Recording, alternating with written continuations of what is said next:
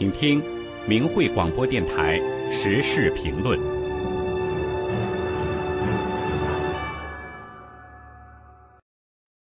请听时事评论：也谈法轮功在中国完全合法。文章发表于明慧网，二零二二年十一月一日。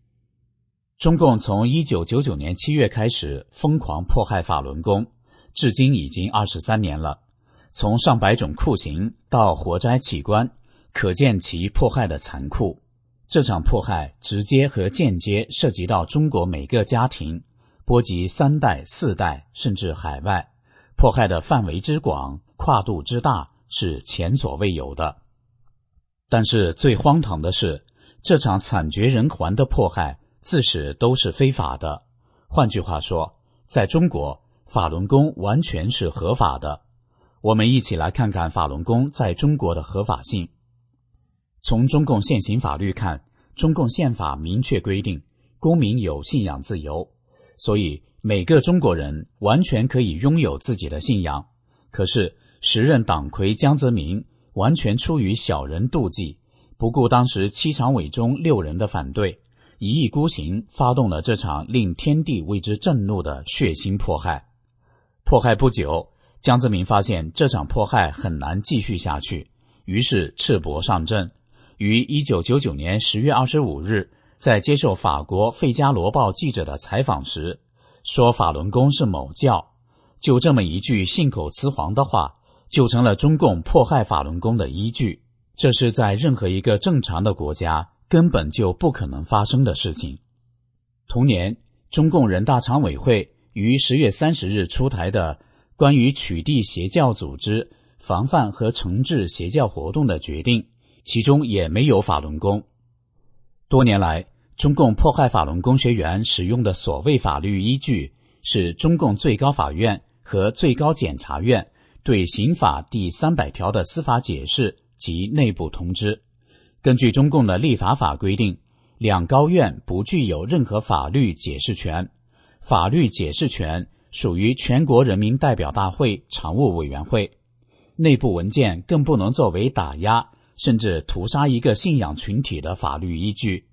由此看来，中共二十三年对法轮功迫害的所谓法律依据也是非法的，他们完全是在执法犯法，是在制造冤假错案。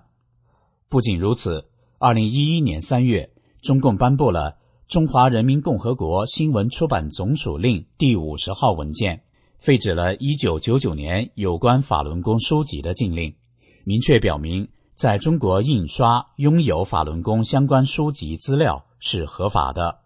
2014年6月，中共法制晚报公开刊发了公安部两千年的一个机密级文件《公通字两千三十九号》，重申了这个文件所认定的全国十四种邪教。其中根本没有法轮功，明确的向全世界表明修炼法轮功是合法的。在这场迫害前的一九九八年，在北京、武汉、大连及广东，分别由当地医学专家针对超过一万法轮功修炼者，总共组织了五次医学调查。调查结果显示，修炼法轮功祛病健身总有效率高达百分之九十七点九。同年。